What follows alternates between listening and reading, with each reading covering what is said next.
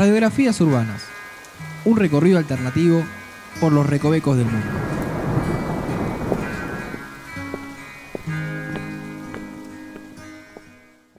Hola a todos, estamos en un nuevo episodio de Radiografías Urbanas. Bueno, mi nombre, siempre me olvido de decir mi nombre, es Noelia y aquí a mi lado tengo al señor Andrés. No le mintamos al público, estás enfrente, no al lado. Bueno, a mi lado o enfrente Hola a todos. o en un lugar cercano. Vamos a arrancar un nuevo episodio. Este es el tercero. Ya tuvimos. Espera, me olvidé el primero.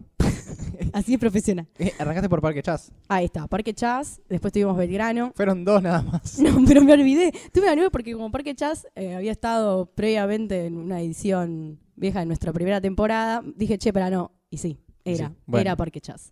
Entonces, hoy le- te traje algo que la verdad es bastante emocionante. Bueno, al menos para mí está, está muy emocionante este barrio, que es Recoleta. ¿Querías que lo presente yo? Miraste No, con cara de decilo vos. decilo No, no, quería dejar un suspenso, no sé por qué. No sé para quién, solo quería hacerlo. Están todas las... las- Quería como que todo el mundo esté expectante. La gente como, agarrándose ¿qué de los de la casa. ¿Qué ¿Quién es? viene y ahora? empezando así a tirar todo por el aire. Como decilo, no, y decilo. Bueno, no sucedió. Entonces lo tuve que decir. Y si Es- sucede, no te enterás.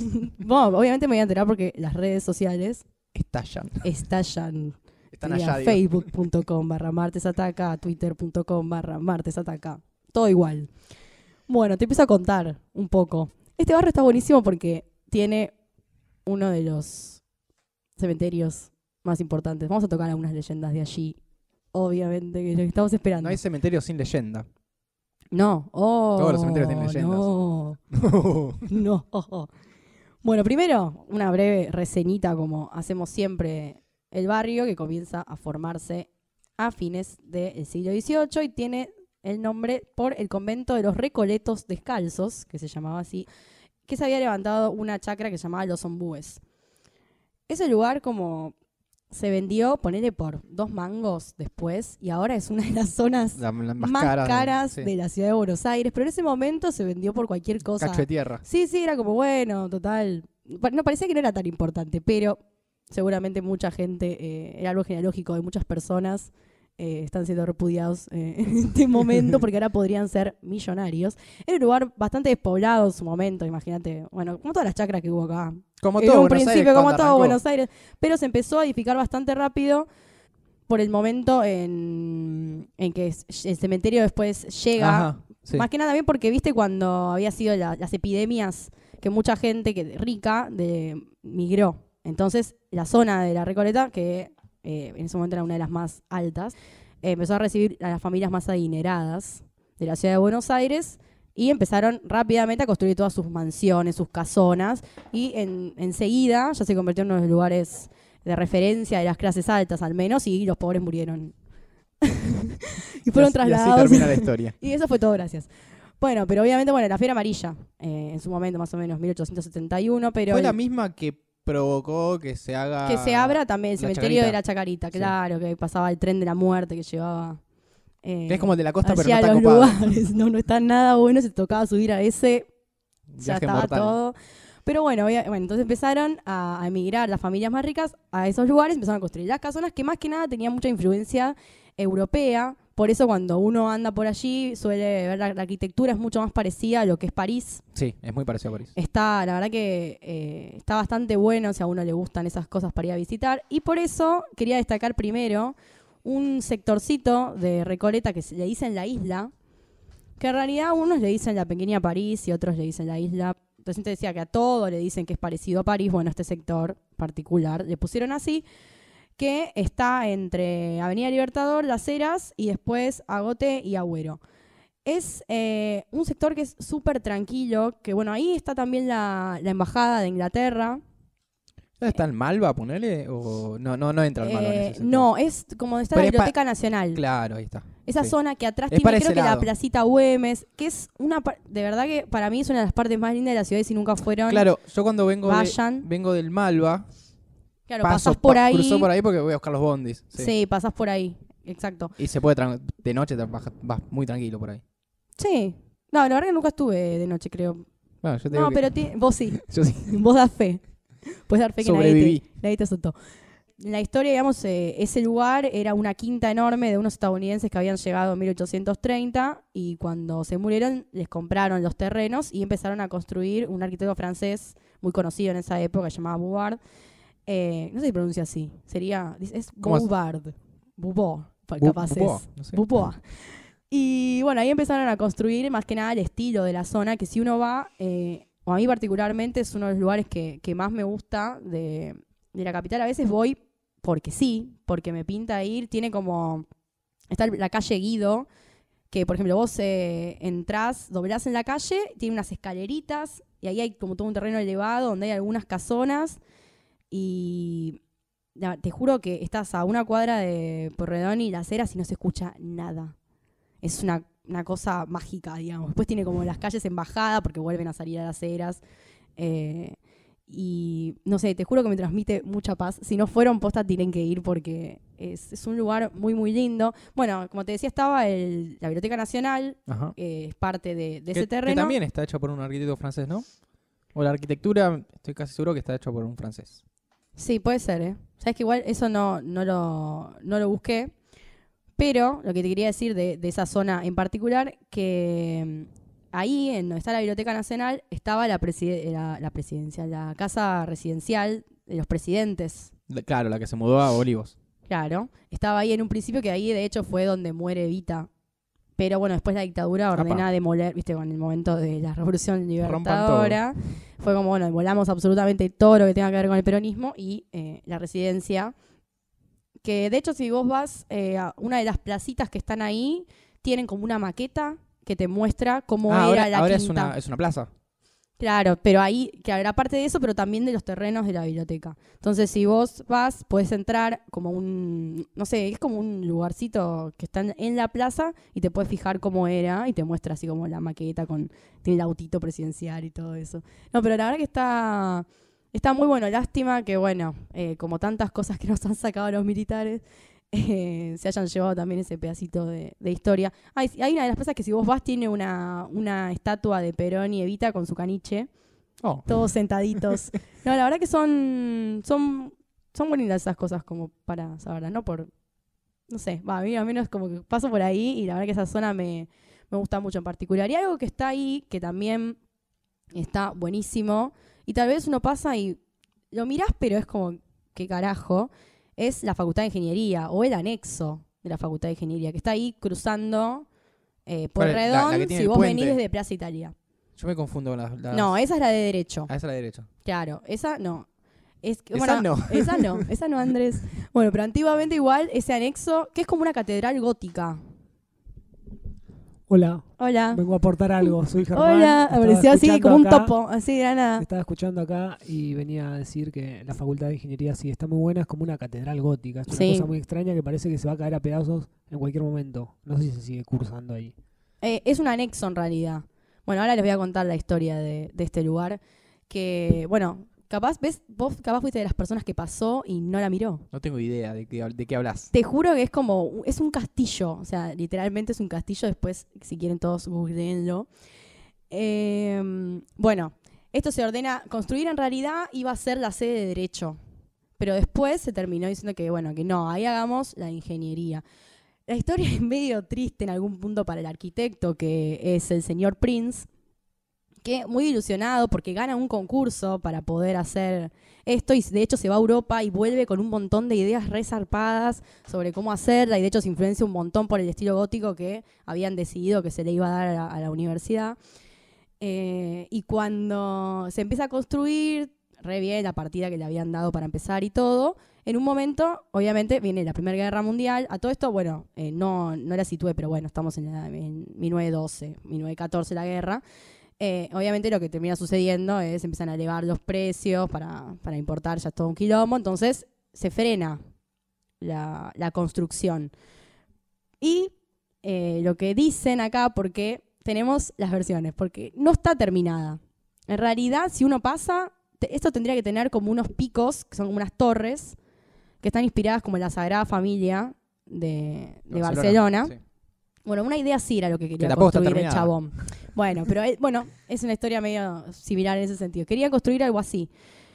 Y si uno va ahora, no, no tiene los picos. Está como cortada a la mitad, digamos. De hecho, está toda llena de. ¿Cómo se llaman los? Andamios. Andamios, ahí está. Porque nada, se viene abajo, chicos. Literalmente se viene abajo. Bueno, eh, el tipo, obviamente, se bajonea un montón y eh, espera, bueno, que termine la guerra, ¿no? Y dice, bueno, cuando termina la guerra, le dan como una especie de inyección presupuestaria y dice, bueno, Ah, acá la terminamos. Inyección letal. y lo matan. No, le dan como una, un, digo, vamos, le dicen al tipo. Y empiezan a construir otra vez, empiezan a terminar, hacen como 50 aulas y un montón de cosas. Pero otra vez se termina frenando esta construcción. Y empiezan obviamente los rumores, porque la gente pasaba y lo único que veía era como, bueno, ladrillos apilados y esto se va a venir abajo, decían. Entonces, se había dicho que el ingeniero y arquitecto Prince se había dado cuenta que había habido una falla en su cálculo de cuando había hecho, digamos, el diseño. ¿Se le dice diseño? Ustedes que saben. Sí, o los planos. Exacto, los planos. Y que si la seguía construyendo se iba a demoler. Ah. Entonces, por esta razón, muchos dicen que el tipo se suicida, porque era como su gran obra eh, maestra y la seguía y le iba a ver caer. O sea, nada peor Claro, creo que para un arquitecto bajón. ingeniero también eh, ver algo así. Además, eh, te habían contratado del gobierno para hacerla, medio duro. Pero esta historia en realidad es algo como un rumor que se, ocurri- se, se ocurrió. Se corrió Pero ahora, ¿el tipo se mató ciudad. o no se mató? el tipo no se mató. La- Ah. Mucha gente lo mató en la historia, lo mataron, simplemente como para darle una especie de aire de misterio, tal vez. Eh, ah, ¿Por qué no se había terminado? Una razón que en realidad tiene que ver con algo presupuestario, que después se decidió, eh, después de 1925 que se hizo la, la inauguración oficial, nada, lo que terminó pasando fue que en 1926, al otro año, le terminaron de cortar los fondos y definitivamente se suspendió la obra y incluso se hizo que la Facultad de Ingeniería eh, fuese la que ahora está en Paseo Colón, que es la que conocemos. Encima, pobre tipo, además de todo lo que habían hecho, lo dejaron, dijeron, bueno, mira, esto va a ser un anexo. O sea, el tipo vi- vino a hacer algo de la puta madre para que al final terminaran dando. También que la Facultad de Ingeniería, la, la de Paseo Colón, la sede central, es, eh, no sé si fueron, pero es imponente, es una cosa increíble. Pero bueno, pobre tipo, lo, lo estafaron. El tipo igual muere en 1939. O sea, mucha gente lo había dado por muerto, pero el chaval estaba vivo. Incluso habían dicho que se había tirado de, no sé, de, una torre donde vivía, cualquier cosa. Solo para darle emoción a la historia. Pero bueno, no.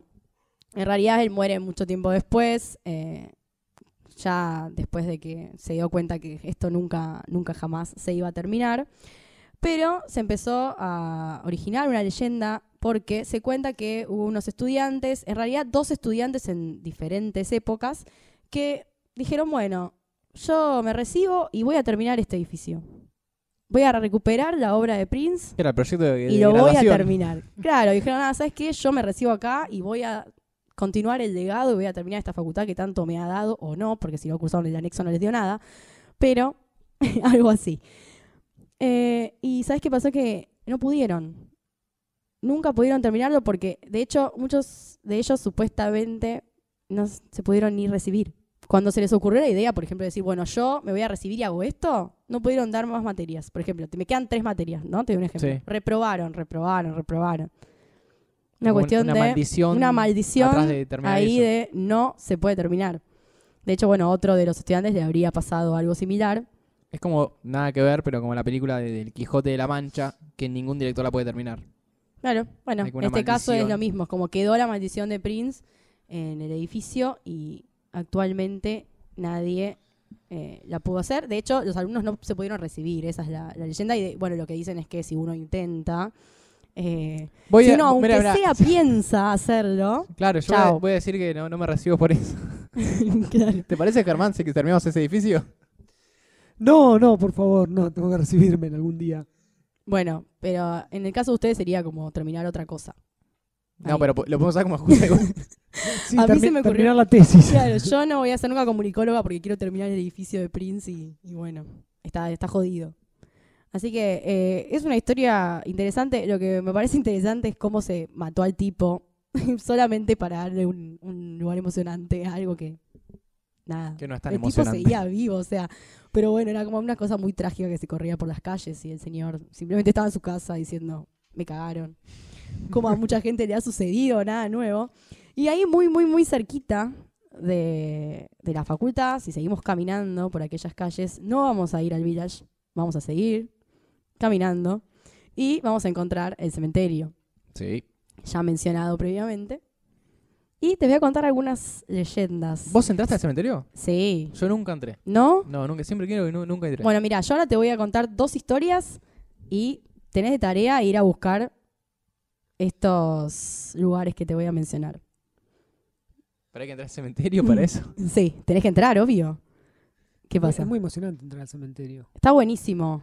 También en todo un muy- momento que venía, veníamos con mi familia cuando yo no vivía acá, y cuando vivía acá también, porque venía, no sé, mi vieja o alguien, era como, vamos al cementerio de Recoleta. ¿Por qué? Era el paseo Era re tétrico lo tuyo ya. No sé, porque íbamos a ver boludeces, viste que tiene como la, ¿Boludez? la, la tumba de Sí, Vita, sí. pelotudeces. Sí, hay muchas tumbas famosas. Un día le hice asustar a mi prima, fue muy divertido, porque hay algunas eh, como criptas que están muy hechas mierda. Entonces yo me hice el y me paré enfrente de una a ver tipo las profundidades de la cripta y me quedé mirando así muy serio, tipo, acá hay algo, y miraba, ¿no? Y después salgo y le digo, che, boluda, le digo a mi prima, mirá, fíjate ahí qué, qué carajo hay. Entonces mi prima hizo lo mismo que yo y se empezó a concentrar mucho a ver si encontraba algo y muy tontamente aparecí de atrás y tipo, le- no sé, le apreté las costillas y dice, ¡ah! Y se pegó un Y cagazo que-. Sí, sí, me reí mucho hasta el día de hoy.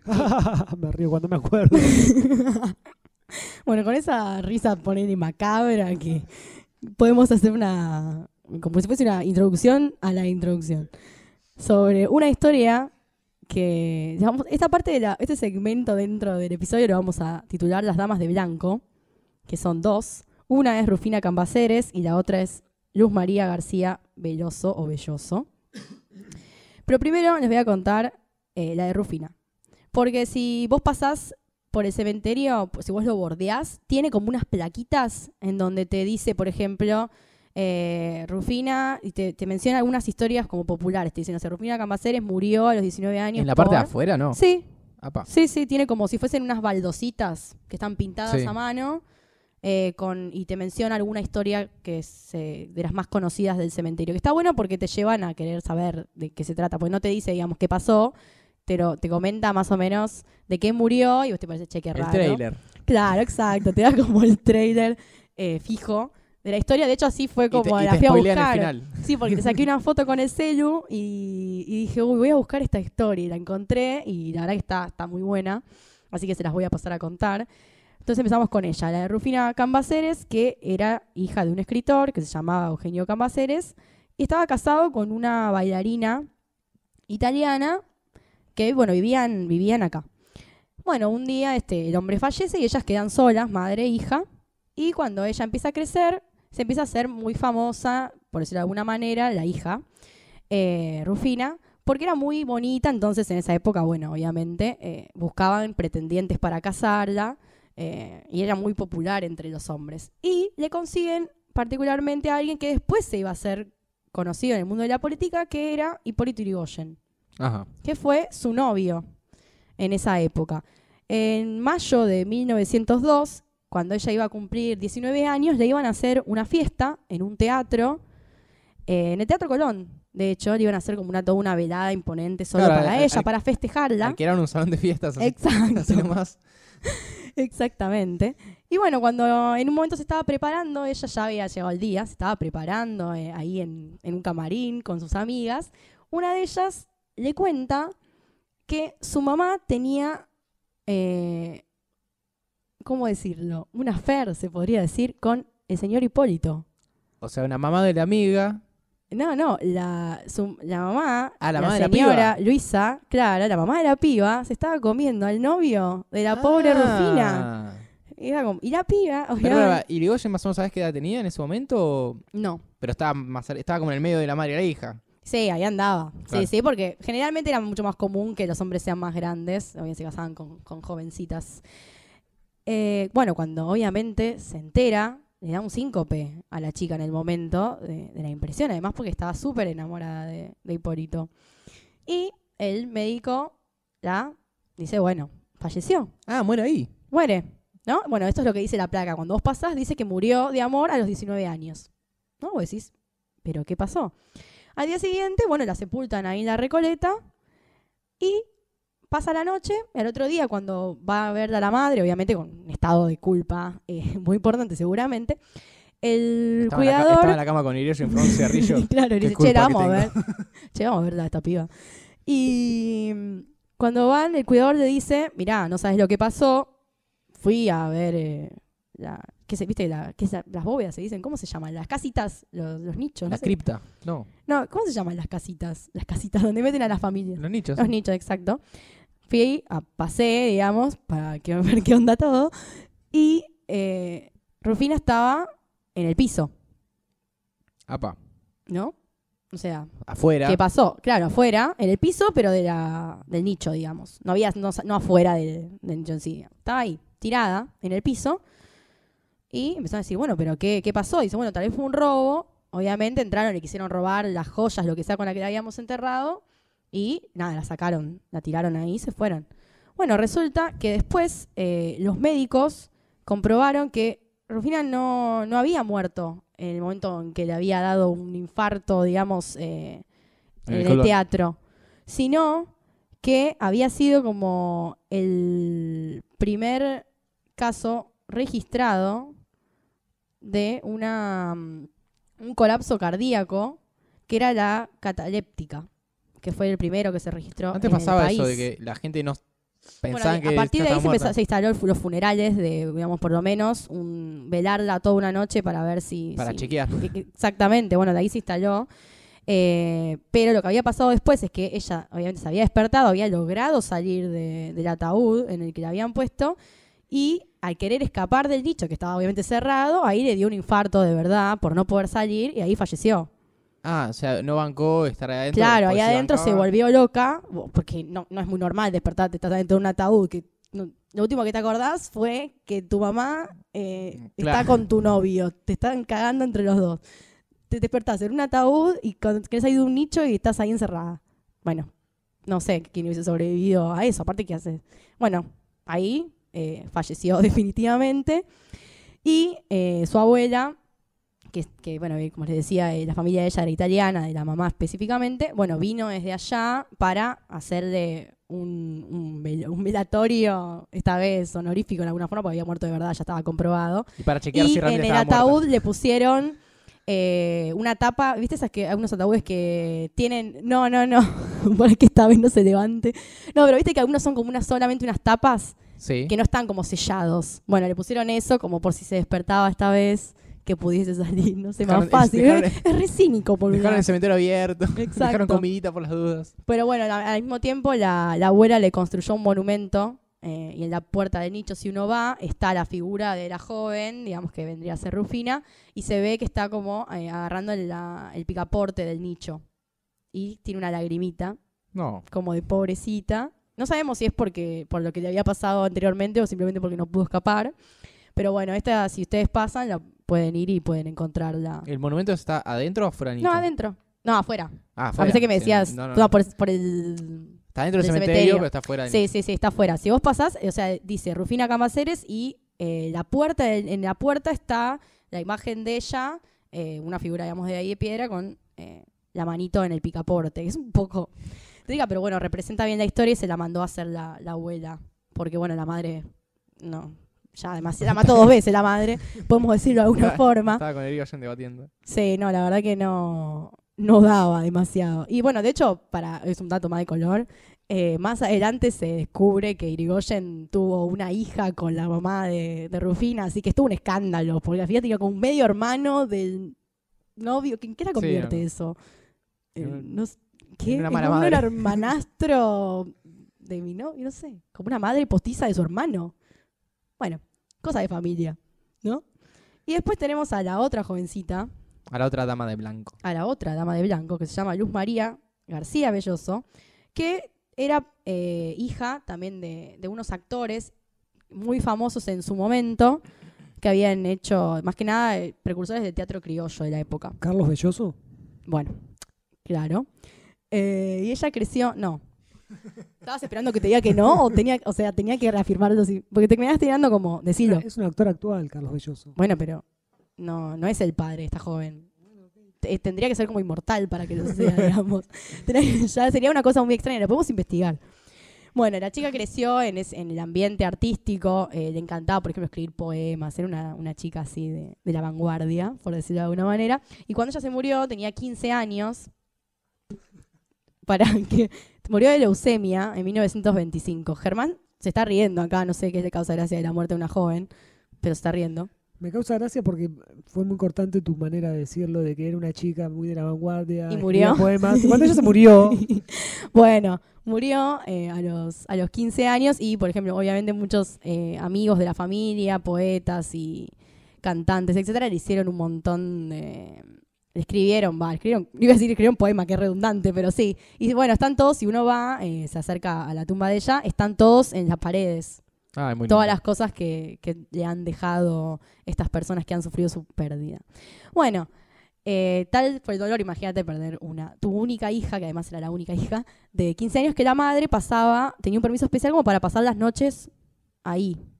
En, eh, lo que habían construido era, si uno va, es eh, una figura de, de piedra que, digamos, que está acostada, obviamente, bueno, eh, y ahí abajo está el cuerpo de ella.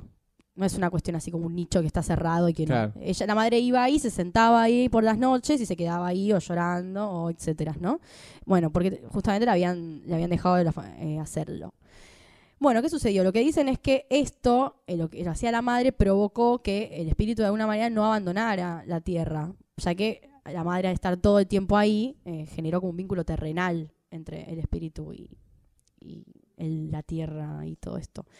Entonces se cuenta que ya después de unos años de que ella hubiese muerto, había un chico que estaba en la noche en esa zona y va caminando por allí, ve en una plaza que había una chica toda vestida de blanco, llorando desconsoladamente, y él se acerca, una cuestión Ajá. de caballero, dice, bueno, ¿qué le estará pasando a esta pobre chica sola? Y cuando la ve, se enamora perdidamente, como suele pasar en estas historias. Entonces, cuando eh, le dice, bueno, vamos a tomar un café, no sé, si querés me contás lo que te pasó, viste, no llores. Y le da su saco porque hacía frío. Estaba... no, no, no, no, no. No, no podemos decir cosas eh, horrendas. Y le dice, bueno, mirá, está todo bien, si querés yo te acompaño a tu casa, después, no sé, todas cosas muy de, niño. El chico le da su saco, porque hacía frío particularmente en esa noche, y la lleva a un conocido café que se llamaba La Veredita, que ahora es La Biela, que es uno, un café que todavía está y que es uno de los más importantes, que muchos turistas lo, lo visitan. Y ahí se pusieron a charlar, ya se puso mucho más animada, le contó que a ella le encantaba escribir poesía, que era hija de un escritor y que tenía un montón de amigos poetas y un montón de amigos cantantes que le que habían escrito un montón de cosas re lindas. Eh, bueno, el chico obviamente fascinado por la jovencita, en un momento eh, le encaja un beso, ¿no? Y bueno, ella ahí se empieza a poner muy nerviosa y le empieza a decir que se tiene que ir, que se tiene que ir, y él le dice, bueno, pero todavía no terminamos el café. Tenés que pagar el café primero. Claro. no tengo plata. Y dice, bueno, pero por lo menos terminemos el café. Y ella, no, me tengo que ir, me tengo que ir. Se levanta así medio bruscamente y se vuelca el café encima, o sea, encima del saco y del vestido, y se va. Entonces él empieza a seguir, obviamente, loco de amor por ella, le empieza a seguir, la sigue, la sigue todas las cuadras y ve que ella se mete al cementerio. ¿No? Y cuando él finalmente llega a la puerta, ve que está cerrado y empieza a golpear y a gritar. Y bueno, sale el guardia y le dice, nene, ¿qué te pasa? Y él empieza a contar, ¿no? Que hay una chica que la acabo de ver, que entró y que necesito hablar con ella, necesito verla, qué sé yo. Y el tipo le dice, no, acá no entró nadie, esta es la única entrada, de hecho, o sea, tómatela. Y le dice, no, no, no, sí, me dijo que se llamaba Luz María, necesito verla. Entonces ahí el tipo le dice, ah, Luz María, ah, entrá, le dice. Pam, pam, Guarda, pam, pam. Chan, chan, chan.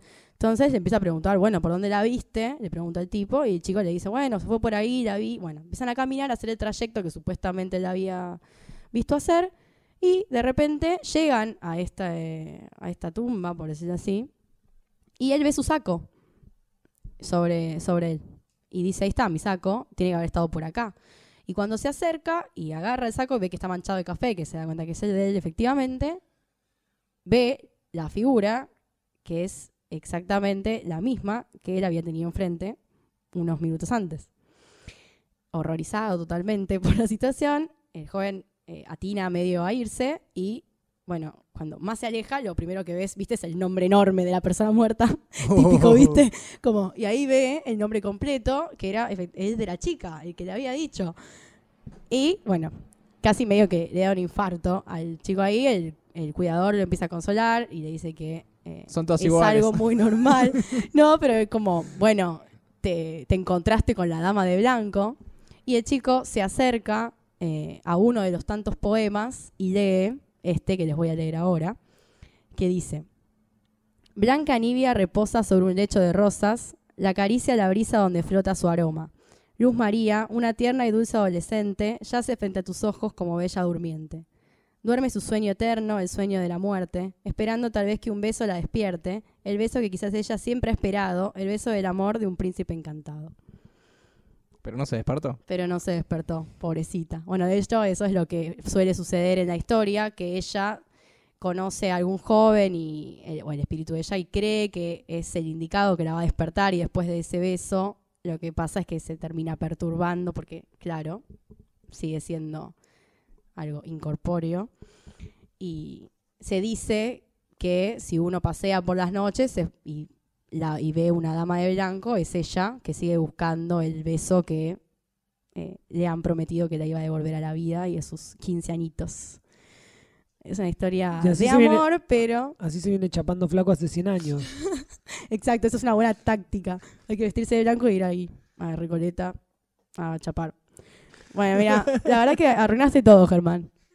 Pero es una, es una historia que. Yo estaba es pensando medio- lo mismo, eh, que no lo haya dicho. Es. Es una historia medio perturbadora, pero bueno, es de, es de amor y es linda.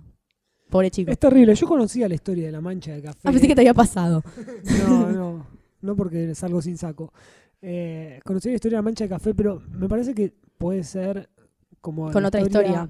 Germen de algo que después empieza a pasar en otros pueblos como la historia de Llorona, etcétera, pero tiene mucho sentido. Bueno, en realidad, sí. En realidad, eh, si, si uno, por ejemplo, busca el origen de las damas de blanco, etcétera, en muchos países está esto. Pero hay otros objetos. O, por ejemplo, incluso hay una historia que es similar, pero en vez de él ir eh, Está la- al cementerio, va a la casa, porque la, la lleva la chica la- a la casa. Sí, la clásica que se olvida, no sé, la bufanda y el tipo va a llevarla a la casa, la bufanda, y le dice, Claro. no, está muerta. Oh. Exacto, como que la deja en la puerta de su casa y después se da cuenta que se llevó un objeto de ella o algo así. eh, y después cuando vuelve le- los padres le dicen que no, que la chica falleció hace un millón de años, poner una cosa así. Eh, bueno, los padres, los padres estarían muertos también. Era un dinosaurio. Bueno, ya entendieron. Pero bueno, en este caso, como es el cementerio nuestro particular, eh, la historia sucede allí. Igualmente, si uno quiere ir a ver la, la tumba de ella, puede ir. No es que se inventó completamente la historia. Está fundada en una persona real, eh, con mucha creatividad tal vez, pero uno No puede tanta- no- acercarse. No, tanta realidad, porque hay muchos uno puede parecidos. acercarse, claro, uno puede acercarse y verla. Wow, no- bueno, no sé si verla sería la palabra, ver su, no sé, su forma de mármol. Bueno, pero también tenemos algunos datitos de realidad y con esto ya vamos a cerrar estas radiografías urbanas. Hay unas historias medio raras y bizarras, pero son reales. Que por ejemplo, Liliana Crociati, que es una chica que falleció en la luna de miel, y los papás lo que hicieron fue en la bóveda le reprodujeron como su dormitorio y le pusieron como todas sus cosas. Adentro de la bóveda. Y una escultura con e- de ella con el vestido de novia en la entrada. No sé, una- me parece como medio macabro de alguna manera. Le llevaron todo, fue como, che, te mudaste. Bueno, tomá, te llevamos todo Claro. esto. Sí, es medio. Y no la sé si pusieron bizarro ahí es la con el palabra, vestido de pero novia. No sé, es medio, medio raro. Eh, Hay gente para todo. Sí, y después está la historia de David Aleno, que es un inmigrante italiano que fue cuidador del cementerio de la Recoleta por 29 años. Y el tipo, desde que llegó, digamos, ahí, dijo, mira, yo voy a tener acá mi bóveda. Y el tipo empezó a trabajar y toda la plata la ponía para construir su bóveda. El tipo se hizo una toda para él, como a él le gustó todo. Y después dicen que, bueno, se mató. Cuando la terminó, se mató. Así yo, bueno, ya está, me quedo acá, Listo. gracias. Digo, bueno, gracias por todo. Ahora me termino, me termino quedando acá.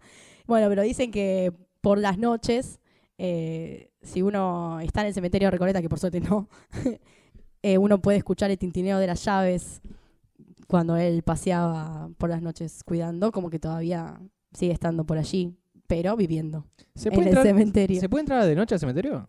Eh, no, yo, me parece que hay algunas visitas nocturnas, pero están programadas. No es una cuestión de que siempre está abierto. No, Creo no, que no. cierra a las 5 de la tarde, de hecho. Ah, o sea, ustedes fueron de tarde. Sí. Ah, sí, cualquiera.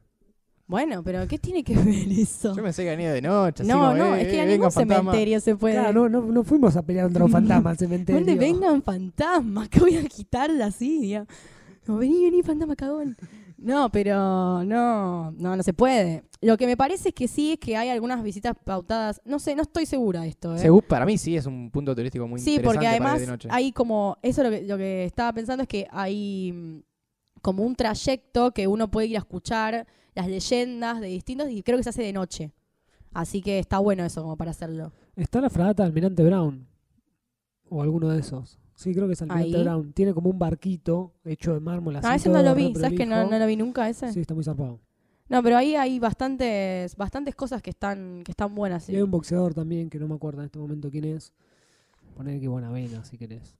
Por poner algún nombre. Pero está Mayweather está vivo. Está muerto. No, está ahí toda su, su escultura resarpada, gigante. Y No, la verdad en que- bata. Tienen, no, no, posta, tienen cosas buenas que muy distintas también a, a lo que es el cementerio de Chacarita, que es un poco más de la plebe. Así que bueno, esta fue una nueva radiografía urbana. Espero que, que la hayan disfrutado con la variedad de historias. Si quieren pueden escuchar las anteriores en martesaca.com.ar barra radio- radiografías urbanas, que está, bueno, la de Parque Chas y la de Belgrano, Exacto. y se vienen más. Y vienen muchas más. Te han pedido una en particular por las redes sociales, no sé si lo llegaste a leer. Sí, ¿Está en leí, carpeta leí. La tengo, la tengo en carpeta. Pasa que había hecho Belgrano y está muy cerca, muy próximo, entonces como para darle un poquito de, de movimiento, nos pasamos a, a otro sector de la ciudad, pero sí la tengo en cuenta y la, la sacaremos pronto. Así que bueno, eso fue todo. Nos reencontramos en el próximo Radiografías Urbanas. Chau. Chau.